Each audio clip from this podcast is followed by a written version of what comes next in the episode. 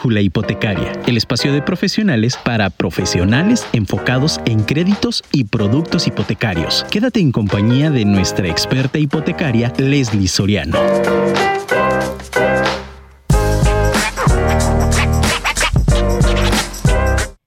Podría decirte lo que quieres oír o en cambio lo que necesitas saber. Mi nombre es Leslie Soriano, soy especialista en créditos hipotecarios y el día de hoy hablaremos del crédito hipotecario Fobiste. Bienvenidos a nuestro programa número 29 de Brújula Hipotecaria. Comenzamos.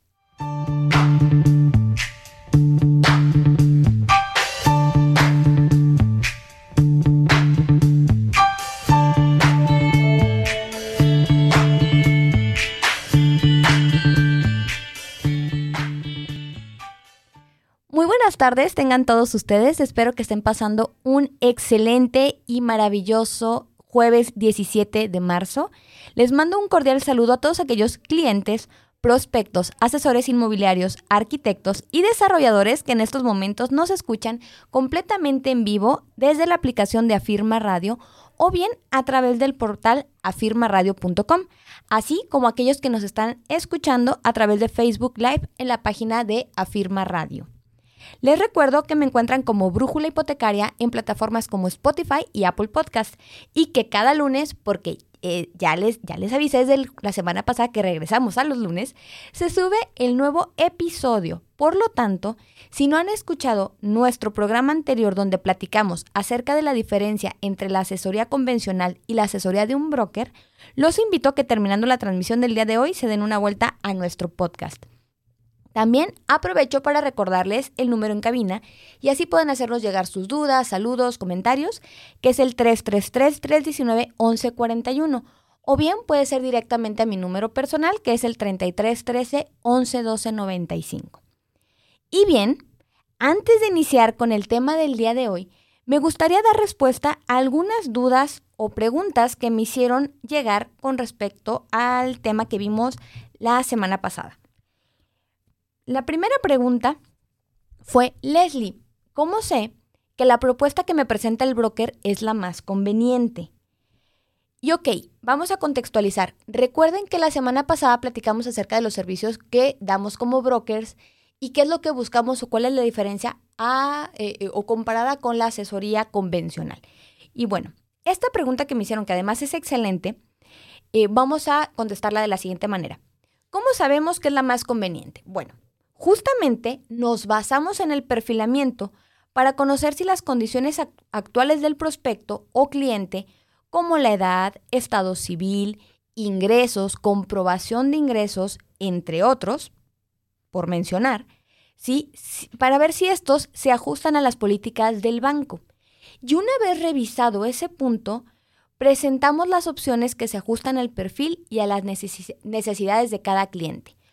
Por ejemplo, justo el día de ayer, un amigo me preguntaba, oye Leslie, ¿existen bancos que te rechacen el crédito si el cónyuge está en buró? O sea, tiene más, más bien no que esté en buró, sino que tiene mal historial crediticio reflejado en buró. Y le comentaba que sí, justamente hay bancos que aunque el cónyuge no participe de ingresos, si tiene un mal historial crediticio y están casados por cualquier régimen que no sea separación de bienes, le correrán el buro al cónyuge y puede ser motivo de rechazo el tema de que se tenga eh, registrados mal, mal pago o malos pagos, sí, con respecto a sus créditos. Entonces, ese tipo de cosas son las que pueden afectar o beneficiarte eh, en, el tema de un otorgamiento de un crédito. Por eso es que lo primero que hacemos es perfilar y, por, dar este ejemplo, si vemos que el cónyuge tiene un mal historial, entonces te presentaremos opciones de banco que no le corran el buró al esposo o a la esposa, ¿no? Entonces, ahora sí, ya de esas opciones que no le corren buró al cónyuge, buscamos cuál se adecua más al perfil del que será el titular y entonces presentamos la propuesta o propuestas a las que pudiera ser sujeto. Otro ejemplo, justamente que se dio en esta semana y que les quiero platicar, es em, un, cliente de un, de un amigo mío. Me decía, oye, quiero comprar un departamento, tengo tanto de enganche, tengo eh, esta situación con mi comprobación de ingresos y realmente lo que compruebo es como el 20 o 30% de mi percepción real. Ah, ok. Con él, lo que yo le comentaba es tenemos dos opciones. O empezamos a generar la comprobación de ingresos como tal, pero nos va a llevar un lapso de probablemente cuatro o seis meses, o bien nos vamos por una opción como es el tema del crédito diferente, donde si bien no es el crédito más barato, porque me gusta ser franca, no es el más barato, es el que nos podría otorgar la prestas, eh, eh, el préstamo perdón, a través de un estudio socioeconómico. Entonces, ese tipo de cosas es lo que nosotros hacemos. Entonces, ¿cuál va a ser el crédito más conveniente? Pues realmente el crédito más conveniente o el banco más, más conveniente es el que te preste, ¿sí? Conforme al perfil.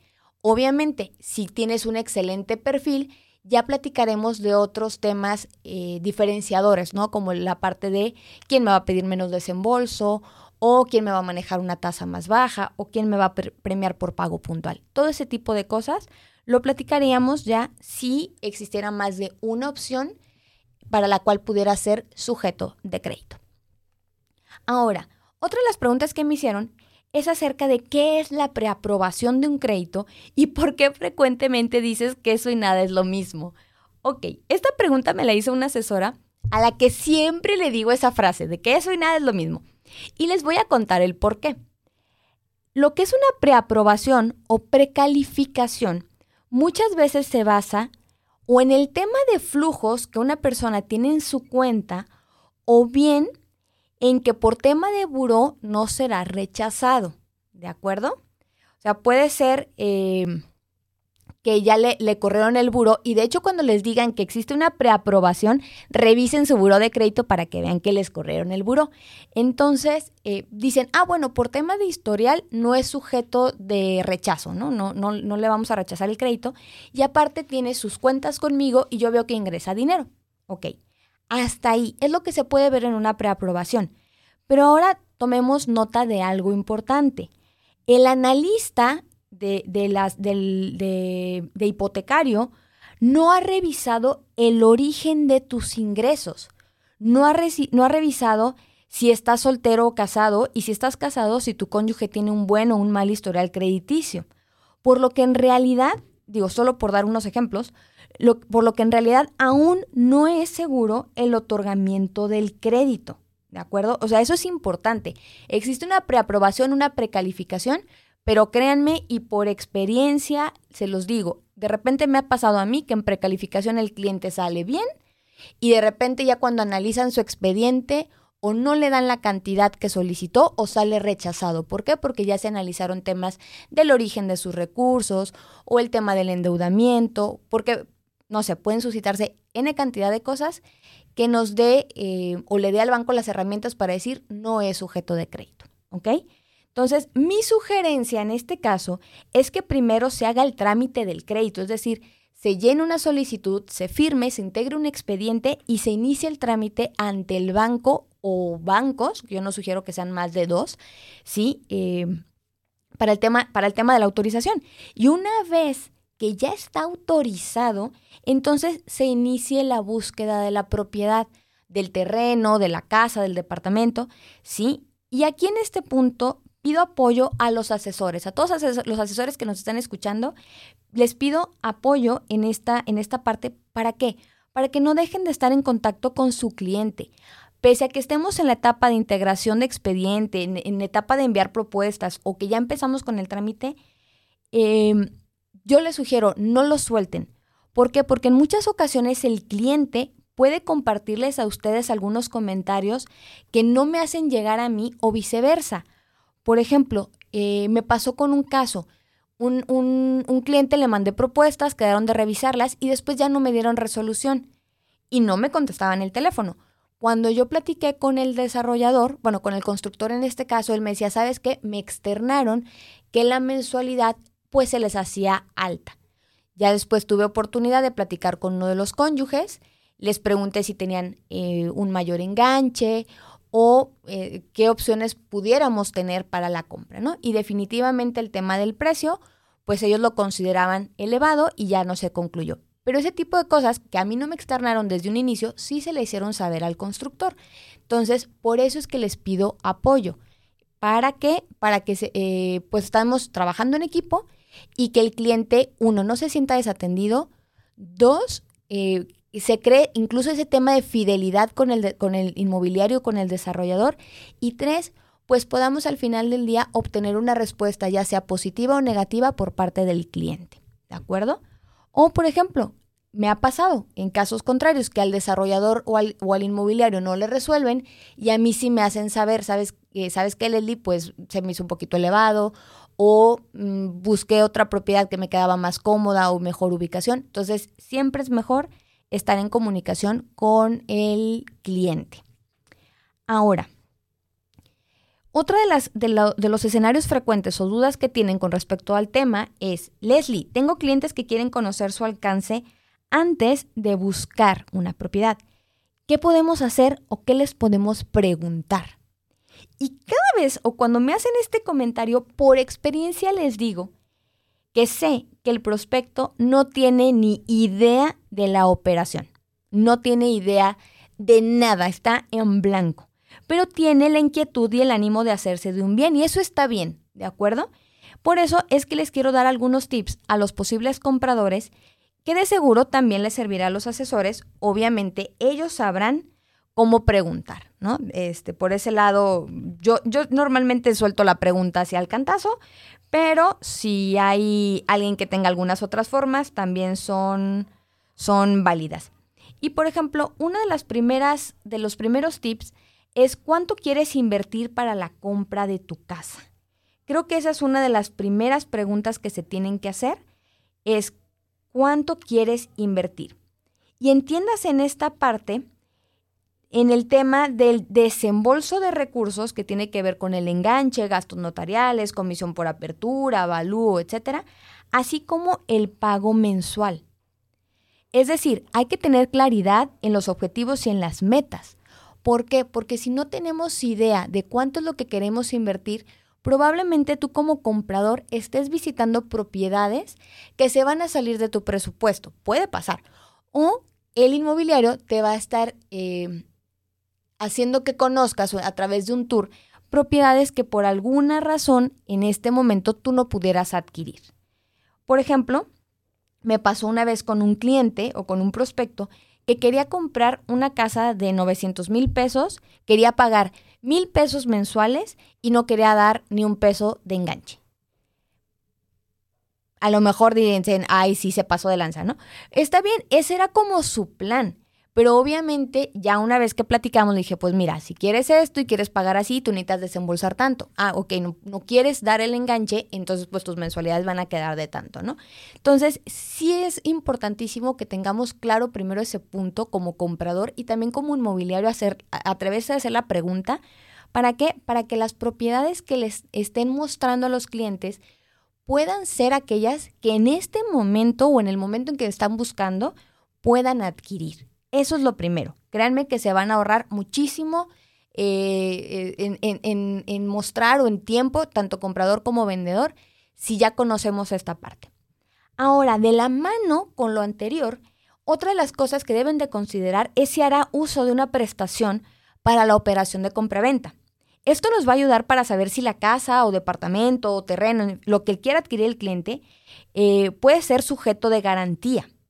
Por darles un ejemplo, tengo un caso donde una cliente quiere comprar una propiedad con un Cofinavit y la casa que quiere adquirir tiene gravamen. Entonces, ustedes lo saben, por política del Infonavit, una casa con gravamen no puede ser sujeta de crédito para ninguno de los productos que tienen salvo sea el traspaso. Que ya se han encontrado los comos en algunos casos con los cofis, eso es real. Pero de entrada, si sabemos que la propiedad tiene gravamen y que la persona planea hacer uso de una prestación, pues entonces o vemos el tema de cómo se liquida ese gravamen o lo canalizamos a algún banco donde pudiéramos llevar a cabo la operación o le mostramos otra casa que se ajuste a la forma en la que va a comprar el cliente. O bien, por ejemplo, otra de las preguntas que me hicieron justamente en la semana fue, oye Leslie, si el cliente tiene su primer crédito con Infonavit y quiere comprar una casa que tiene gravamen con Fobiste, ¿se puede? No. Acuérdense lo que hemos platicado. Con Infonavit, las casas con gravamen no se pueden adquirir, salvo sea un gravamen con el mismo Infonavit. ¿Ok? Ni siquiera un COFI. Es el mismo Infonavit tradicional con un Infonavit tradicional, un Infototal con un Infototal. ¿De acuerdo? Entonces, también es importante que tengan claridad en ese punto, si va a usar o no el tema de una prestación. Y otra cosa importante o tip, sobre todo para la parte compradora, es qué es lo que quieres comprar, ¿ok? Es decir, cuál es el destino del crédito. Y esto es sumamente importante ¿por qué? porque yo entiendo que de repente dices, oye, quiero comprar una casa terminada y las empezaste a ver y, oye, ¿sabes que mejor me latió comprar un terreno? O tengo un terreno y mejor lo finco. Ok, está bien tener esas inquietudes y, esas, y esos escenarios posibles. Pero una vez que iniciamos el trámite, normalmente para, para los procesos especificamos el destino desde el inicio. Entonces, si por ejemplo tenemos autorizado un crédito para adquisición, ese crédito no lo podemos usar para compra de terreno. Tendríamos que hacer otro trámite para la adquisición de un terreno. No es que no se pueda, no es que no lo hagamos, más bien lo, lo, platico porque de repente me ha pasado con clientes que me dicen, oye Leslie, ya tengo el crédito autorizado o ya me llegó la autorización, pero ya no quiero comprar casa terminada, quiero comprar un terreno. Ah, ok, entonces es otro trámite y a lo mejor hasta tendríamos que cambiar de banco por conseguir mejores condiciones o que a lo mejor ese banco no tenga el tema del destino para terreno. O incluso, también es otro de las cosas que me pasó es que en su momento un cliente o un prospecto quería comprar un terreno con un Cofinavit y dar no más del 10% del desembolso. Entonces, no sé si se acuerdan que el COFI no aplica para terreno. Ya en su momento el Infonavit, y lo adelantamos con la entrevista que tuvimos con el delegado del, del, del Infonavit en Jalisco, sí, saldrá ya el Infonavit para terreno pero solamente va a ser en el esquema tradicional. ¿En qué sentido estoy hablando? Que va a ser meramente Infonavit, no es un coffee. Entonces, este tipo de cosas también son importantes porque te van a servir para enfocar tu tiempo, para enfocar el tipo de producto y las propuestas a las que podemos ser sujetos. Si quieren conocer más acerca de mis servicios como asesor hipotecario, así como los destinos que existen para los diferentes productos, ya sea como clientes o como asesores inmobiliarios, los invito a que tengamos un acercamiento de forma personal para ver cada caso. También te recuerdo que mi asesoría no te genera costo, entonces siéntanse en la libertad de hacerme llegar sus datos y con todo gusto nos contactamos. Y ahora sí, después de todo este preámbulo, vamos a hablar acerca de la prestación Fobiste. Y cuando hablamos de este tema, suelen generarse preguntas como, ¿aún se necesita sorteo para obtener el crédito? ¿Se puede comprar con crédito Fobiste una casa grabada? ¿Por qué se tardan tanto en pagarle al vendedor? Entre algunas otras, son de las más frecuentes cuando las inmobiliarias me refieren posibles clientes que cuentan con esta prestación. Y si tu estimado radio escucha, estás en el sector inmobiliario o bien como cliente estás considerando comprar a través de Fobiste, este programa te interesa. Y es por eso que el día de hoy en Brújula, Brújula Hipotecaria, perdón, me trabé, hablaremos justamente de este crédito, destinos y producto Fobiste. Pero antes de entrar en materia, acompáñame en mi primera pausa. Continuamos. Muchísimas gracias por seguir con nosotros. Les recuerdo que pueden enviarme un mensaje al 333-319-1141 o bien al 33 13 11 12 95. Y ahora sí, platiquemos del Fobiste. Desde hace unos días me, me, he encontrado con algunos asesores o referenciados que me han preguntado si llevo trámites de Fobiste. Incluso en su momento asesores de Century 21 Helios en Ciudad de México me recomendaron hacer un programa hablando justamente de esta prestación. Y es por eso, atendiendo a esta solicitud, es que pues planeé este programa y hablaremos acerca de esta prestación. No les voy a mentir, vamos a platicar lo básico del Fobiste, pero con todo gusto cada caso ya lo podemos revisar de forma personal. Y para arrancar, quiero iniciar con la pregunta, ¿qué es el Fobiste? Ok, el Fobiste está encargado de otorgar créditos para vivienda a los trabajadores al servicio del Estado, cuya misión es operar un sistema de financiamiento que permita otorgar créditos accesibles y suficientes a los trabajadores del Estado para que adquieran una vivienda digna y decorosa. Y para que puedan llevar a cabo esta misión, es que manejan diversos productos hipotecarios, así como distintos destinos. Pero antes de pasar a cuáles son, me gustaría recordarles que hoy por hoy ya no se operan cierto tipo de productos, ¿ok? O sea, si ustedes los ponen en internet les van a aparecer, pero ya no están eh, en vigor. El primero que ya dejó de operar es el segundo crédito Fobiste. Aliados Plus y respaldados también fueron ya sustituidos. Estos tres últimos productos, o los que acabo de mencionar, fueron cambiados por el producto Fobiste para Todos, que como bien saben es un producto hipotecario operado principalmente por los bancos y, de los, y del cual pueden encontrar información en mi podcast. Aunque bueno, como es parte de la gama del Fobiste, platicaremos un poquito acerca de ese producto. Sobre todo también considerando que a lo mejor es la primera vez o la segunda vez que escuchas nuestro programa. Y ok, para pasar a los puntos básicos de Fobiste, vamos a arrancar con la parte de los créditos hipotecarios que manejan. Y ok, ¿cuáles son estos créditos o qué existe en la gama de Fobiste? El primer crédito es el crédito tradicional, ¿de acuerdo? Se puede utilizar para adquirir vivienda nueva o usada y está diseñado para los trabajadores en activo de base, confianza y eventuales al servicio de entidades públicas del Estado y que aporten al FOBISTE. Lo relevante del producto tradicional o del crédito tradicional es que puede ser individual o conyugal. Se requiere de inscribirse a la convocatoria para el otorgamiento de créditos tradicionales mediante el sistema de puntaje. Y nota, para los beneficiados de este 2022 es importante comentar que debieron haberse inscrito en octubre del 2021, por lo que si no hiciste dicho trámite tendremos que esperar hasta finales del año o bien ver alguna de las otras alternativas que vamos a mencionar un poquito más adelante en el programa. Entonces, lo primero y lo más importante es que en este producto, en el crédito tradicional, ya sea individual o conyugal, requieres de inscribirte a la convocatoria. Ahorita platicaremos a partir de qué fechas son las emisiones de la lista y cuántos días tienes para poder operar el, el crédito. Ok. También es importante platicarte qué derechohabientes podrán participar, ¿de acuerdo? Es decir, qué requisitos deben de cumplir para ser sujetos del crédito tradicional de Fobiste. Lo primero es que deben de contar con al menos nueve, nueve bimestres o 18 meses ¿sí? de aportaciones al FOBISTE al momento de la inscripción. ¿De acuerdo? Eso es sumamente importante. Otro de los puntos es encontrarse activos al momento de la inscripción y hasta la formalización del crédito. Es muy parecido a Infonavit en ese sentido. Oye, Leslie, es que pues yo tenía Infonavit y ya no tengo la prestación, pero nunca lo usé, lo quiero usar. Ok, en el esquema tradicional no se puede. Mismo caso en Fobiste. En Fobiste debes de estar en activo para que puedas hacer uso del crédito y hasta la formalización del mismo es necesario que demuestres que estás en activo. Y es que de hecho, durante el proceso, por si después digan, ay Leslie, ¿cómo das lata? Les voy avisando, durante el proceso requerimos estar actualizando los talones de pago a la debida SOFOM y notaría que va a llevar nuestro proceso para demostrar que seguimos en activo. Es decir, todavía el día de la firma me debes de presentar los talones a fecha reciente de que estás eh, trabajando para una institución o una entidad del Estado y que por ende tienes activo el préstamo. Incluso también para el Fobiste para Todos, donde el crédito viene por parte del banco, necesitamos presentar los últimos talones al día de la firma para comprobar que seguimos vigentes.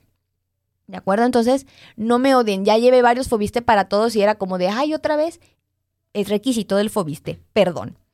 Ok, otro de los, de los puntos importantes es no haber ejercido anteriormente un crédito hipotecario para vivienda del Fobiste, ni tener un crédito vigente con el fondo, ¿de acuerdo?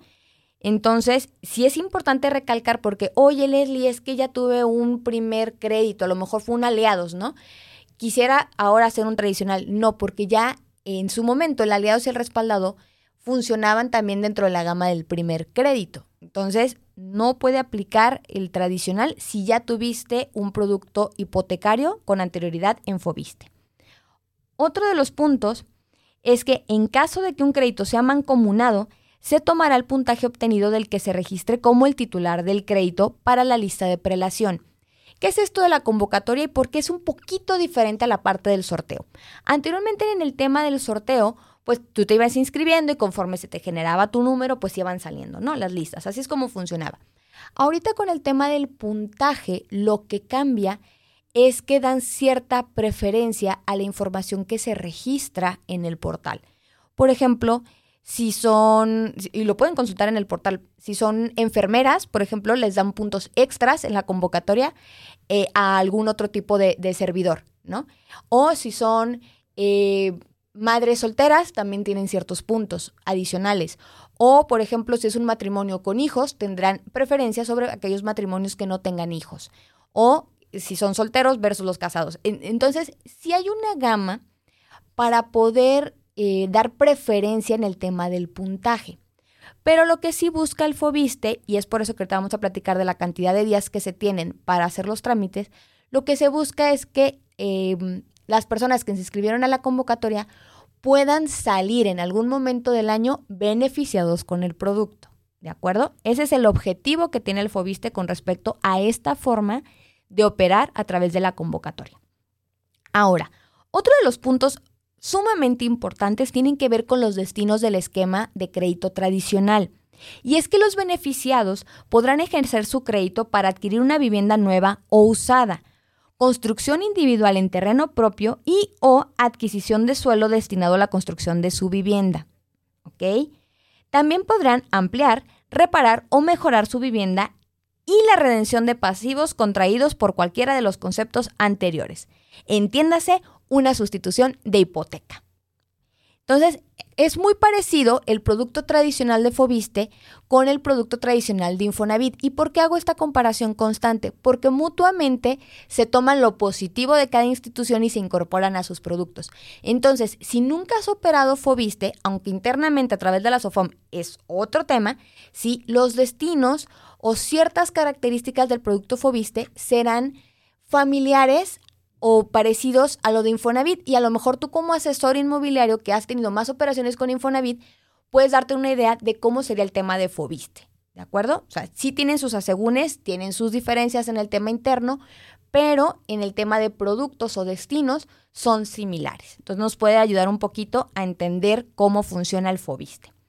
Ahora, con el punto anterior, que es decir, que se puede hacer una sustitución de pasivos o una sustitución de hipoteca, pues si en algún momento, Radio Escucha, no pudiste utilizar la prestación y tuvimos que tramitar un crédito bancario, 100% bancario, para la adquisición de tu propiedad, podemos gestionar el tema de la sustitución de hipoteca cumpliendo con lo mencionado. ¿Por qué?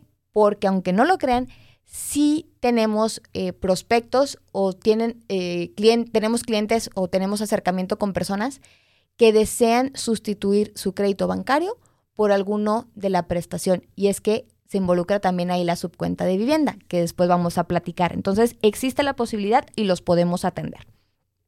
Ahora, la lista, acuérdense que platicamos de las fechas, las listas con los primeros 10.000 créditos de la convocatoria, que fue en octubre del año pasado, fueron, fueron aprobados el 18 de noviembre en estricto orden de prelación para que los beneficiarios inmediatamente inicien los trámites para adquirir su vivienda. Los siguientes serán liberados de forma paulatina y se pueden consultar justamente en el portal de la institución con alguna información como la parte del CURP. Entonces sí pueden acceder al, al, portal de Fobiste, ahí consultan la lista, ponen sus datos y les puede arrojar la información. Ahora, otro punto eh, que, quiero, que quiero agregar es que dentro del crédito tradicional, el derechohabiente contará con 120 días para concluir el trámite. Parecen muchos, pero ahí les va cómo funciona.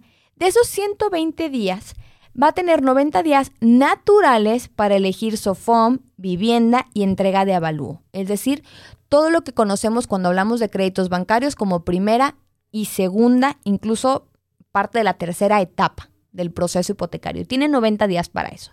Y 30 días naturales para completar los 120 para reportar la firma de escritura en el sistema de FOBIST, es decir, para, para formalizar. Y esto es sumamente importante porque si en alguna de las etapas no concluimos los procesos dentro de los días que nos están diciendo, podemos perder la oportunidad de hacer uso de la prestación.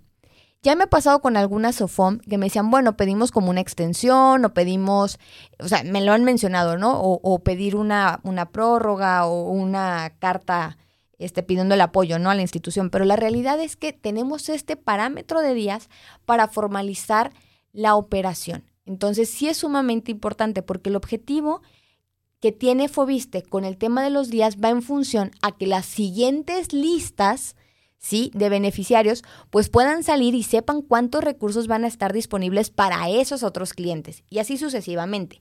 ¿Sí? Porque recordemos que no se fondean, a diferencia del Infonavit que se fondea a través de los bancos, Fobiste tiene otro tipo de fondeo. Ahora, otro tema es la retención, que para el pago del crédito tradicional será el 30% del salario registrado. ¿ok?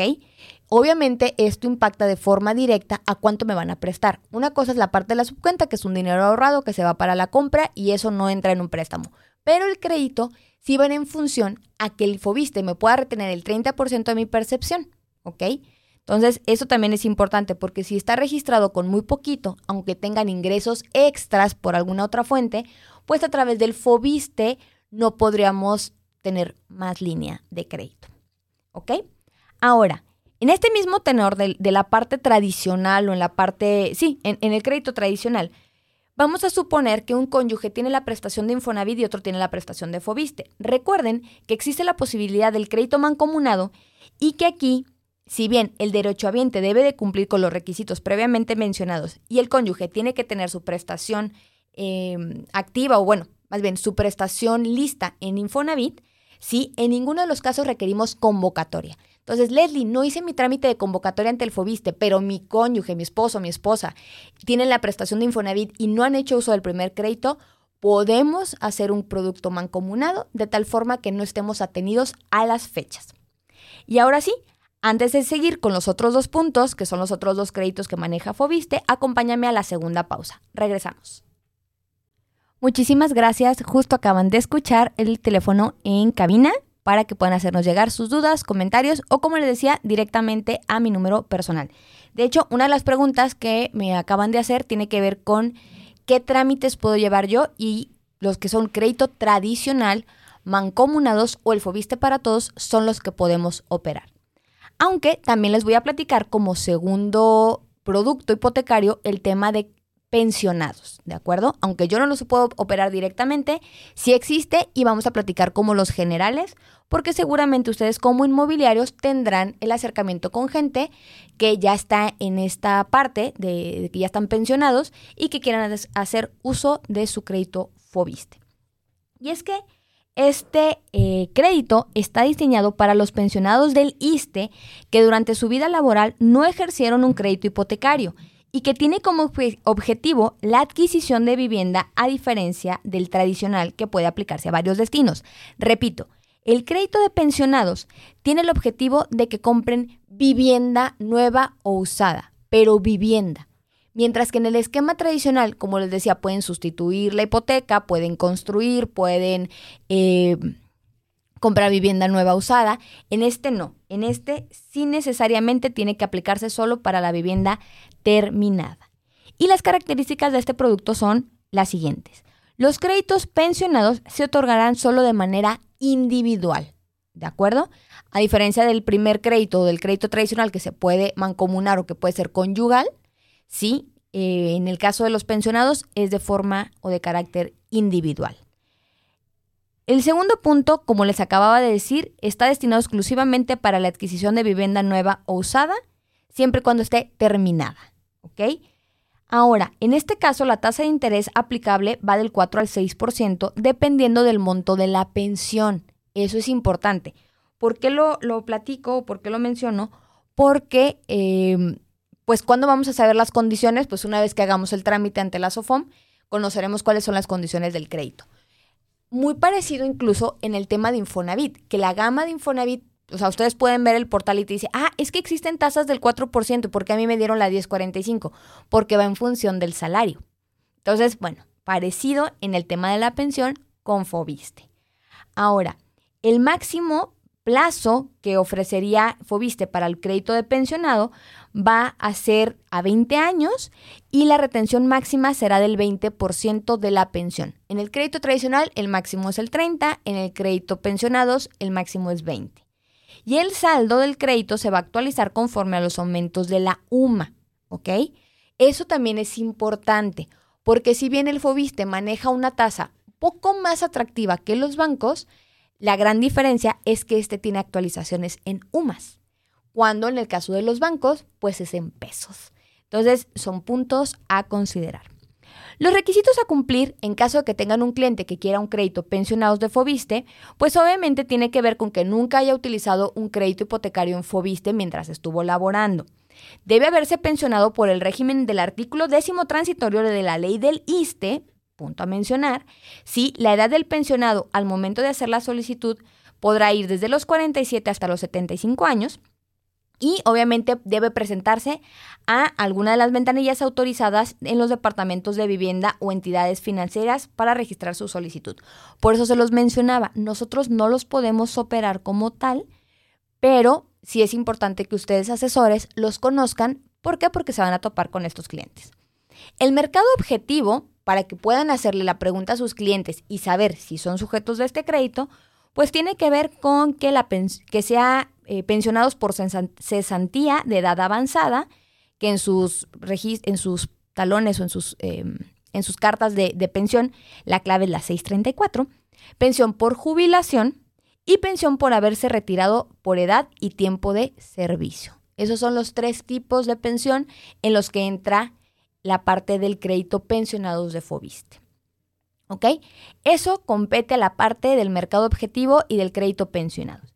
Y el tercer crédito que maneja Fobiste es el Fobiste para todos, ¿de acuerdo? Que como saben, y ya lo hemos platicado, pero les refresco la memoria, es el crédito que nos otorga el banco en suma con el SAR, es decir, sumando la subcuenta de vivienda para poder adquirir una propiedad y si bien ya se los he platicado, pues vamos a repasar las principales características. Lo primero es que está pensado en la adquisición de vivienda nueva o usada. Repito, solo el crédito tradicional nos dará otros destinos, mientras que el Fobiste para todos va a estar solamente condicionado a que sea vivienda nueva o usada. Aplica para primer y segundo crédito. Como aquí lo que se va a tomar es la subcuenta de vivienda y el crédito va a ser bancario, si es la primera vez que tú vas a usar el crédito Fobiste y te das cuenta que no te alcanza para lo que quieres adquirir con el tradicional, podemos tramitar el FOBISTE para todos y tener obviamente un mayor alcance de monto de crédito y por ende que tú puedas adquirir como cliente una propiedad de un costo mayor. Ahora, el derecho derechohabiente no estará sujeto al procedimiento de puntaje. Esa es otra de las ventajas y características que tiene el producto, que no estamos amarrados a inscribirnos a la convocatoria. De hecho, lo ideal es que si consideramos este producto, no nos inscribamos a la convocatoria. ¿Por qué? Porque entonces vamos a estar como bloqueados, por así decirlo, o al menos ligado nuestro, nuestro CURP a otro trámite. Entonces aquí lo ideal es, una vez que revisemos el alcance, si desde un inicio nos damos cuenta que no nos da el FOBISTE tradicional, entonces trabajemos el FOBISTE para todos. Ahora, la tasa es fija y preferencial, así como el CAT. Es decir, si bien la tasa del FOBISTE para todos es ligeramente más alta que el crédito tradicional porque es una tasa del banco, tampoco queda tan alejada, ¿de acuerdo? Y para este producto existe una tasa preferencial.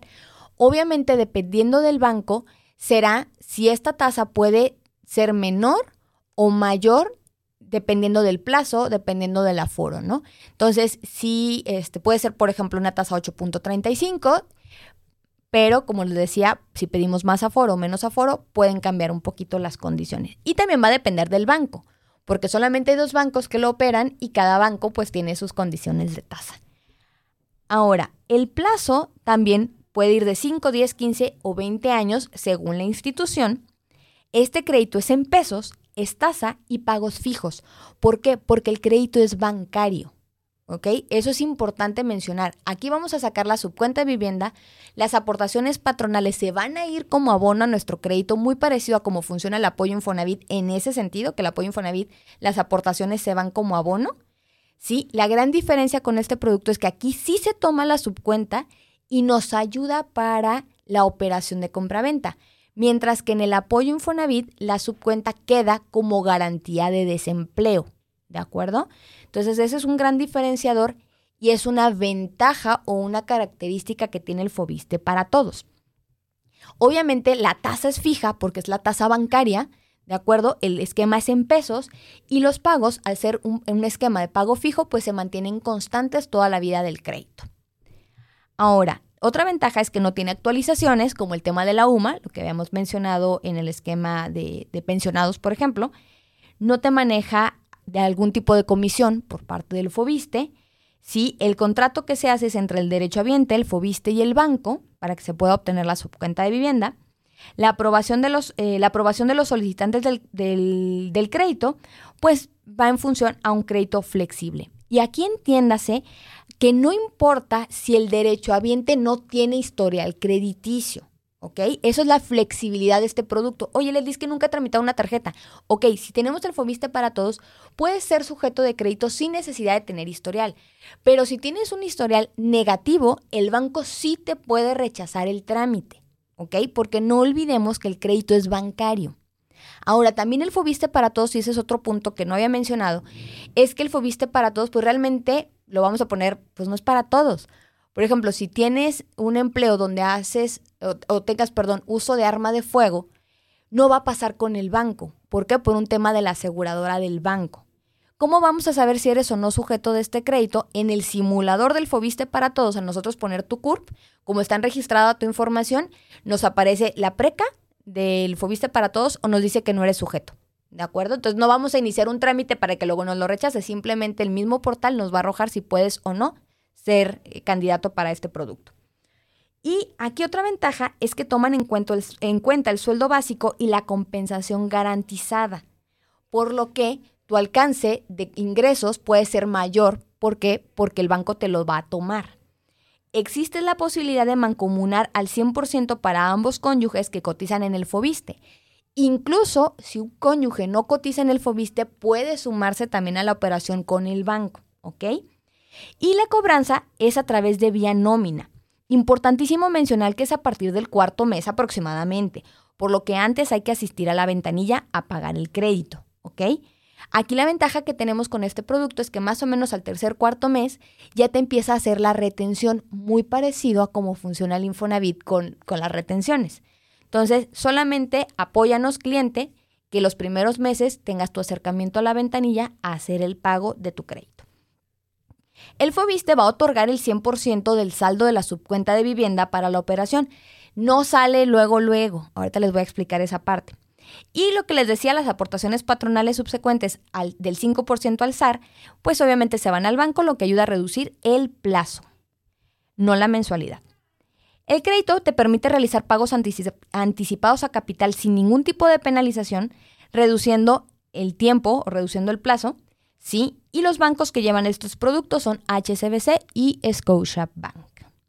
Por último, quiero mencionar dos puntos eh, claves también.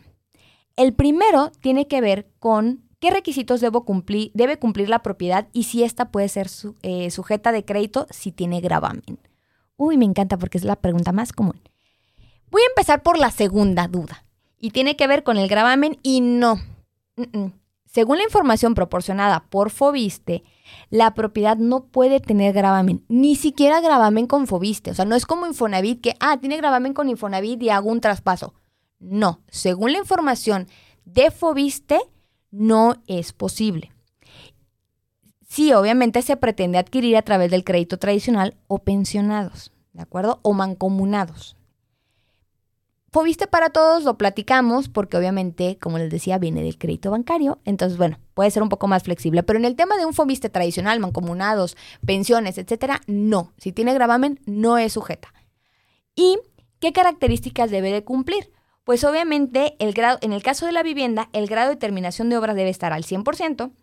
La superficie construida no puede ser menor a 40 metros. O sea, si están en estos cuartititos chiquitos que venden en 5 millones de pesos, no van a pasar si no superan los 40 metros cuadrados. La vida útil remanente debe ser de 30 años, que este es un punto que, de hecho, en el próximo programa vamos a platicar, que nos va a visitar un perito, porque una cosa es, eh, me ha pasado que de repente en las escrituras, oye, es que tiene más, más años. Me ha pasado sobre todo con Infonavit, tiene más de 30 años, pero la casa ha sido eh, remodelada, ha tenido cambios estructurales, es decir, se le ha dado mantenimiento de tal forma que sigue teniendo vida útil remanente. Y les voy bien franco, bien franca, hemos firmado propiedades que tienen más de 30 años con prestaciones. ¿De acuerdo? Pero obviamente toda esa información la platicaremos en el próximo programa. Ahora, las recámaras no podrán ser de menos de 2 metros ni más de Perdóname, no es cierto. No es el tamaño. Las recámaras no podrán ser menos de dos. Es decir, ah, que nada más es un cuartito. No, no es cierto. Son mínimo dos cuartitos y no pueden superar cinco habitaciones. Los baños no deberán ser menos de uno ni ser más de cuatro. Y en el caso de casas, es decir, porque una cosa son depas y otras son casas, ¿verdad? No pueden tener más de tres pisos. Esas son como algunas características que nos pide el FOBISTE con respecto a la vivienda. Y el segundo punto, porque todas estas dudas eran del primer punto con el que quería cerrar, la segunda es el proceso del pago. ¿Por qué se tarda tanto en pagar el FOBISTE? Y si son semanas, ¿eh? ya no son meses, son semanas. Y tiene que ver con el, con el proceso que lleva FOBISTE eh, al ser centralizado, ¿de acuerdo? A diferencia del Infonavit, que tiene sus, sus, instalaciones en cada estado, incluso aquí en Jalisco hay dos instalaciones, una en Tlajomulco y otra aquí en Avenida Juan Palomar y Arias. Sí, en el caso de Fobiste, aunque está la torre de Fobiste en Chapultepec, realmente las operaciones están centralizadas y están en Ciudad de México, por lo que la notaría debe de enviar el expediente a guardavalores, ¿sí? Y darle seguimiento puntual. ¿Para qué? Para que el Fobiste libere el pago. El promedio son cuatro semanas lo que se tarda en pagar. Anteriormente eran dos, tres meses, ¿no? Entonces ya cuatro semanas es ganancia. Pero sí, es un proceso más tardado por lo mismo. Incluso yo les platico, una vez que hicimos una cancelación de hipoteca de Fobiste, la notaría, la, la cliente tuvo que pagar los viáticos de la notaría para que la notaría fuera a Ciudad de México y recabara las firmas modo urgente, porque si no se podía ir meses. Entonces, sí es importante mencionar este punto, que al ser centralizado, Fobiste suele ser lento en esa parte del proceso. No es que no pague, simplemente se tarda. Incluso en el Fobiste para todos, para la liberación del SAR o de la subcuenta de vivienda, más o menos se tarda de tres a cuatro semanas. ¿De acuerdo? ¿Por qué? Porque aunque no es un crédito, se tiene que hacer el trámite de la institución para que ésta eh, haga la liberación del recurso. ¿Ok? Si te quedó alguna duda o requieres más información del tema del Fobiste, el Fobiste para todos o de alguno de los otros destinos y productos hipotecarios de los que hemos platicado, y aparte tienes la intención de darme la oportunidad de llevar tu trámite, contáctame para que pueda llevar eh, tu caso de forma personal y poderte dar la asesoría. Recordándote, como te mencioné al principio del programa, que mi servicio no te genera costo. Te recuerdo también que podemos operar a nivel nacional. Entonces aquí lo importante es que el banco que te propongamos tenga presencia en tu estado, ¿sí? Porque nosotros como brokers podemos operar a nivel nacional. Me encuentras en mi página de Facebook como SG Brokers. Te lo repito, SG Brokers con el logotipo de SOC. Ahí dice SG Brokers y abajo SOC, asesores. ¿Sí? En mi correo que es lsoriano.socasesores.com o bien Nuevamente, en mi número personal 3313 1112 95. Les agradezco muchísimo que se hayan eh, conectado el día de hoy. Gracias por regalarme este horario de 3 a 4. Y Dios primero, nos escuchamos el próximo jueves en punto de las 3 de la tarde. Soy Leslie Soriano y esto fue Brújula Hipotecaria. Nos vemos en tu próximo crédito. Adiós.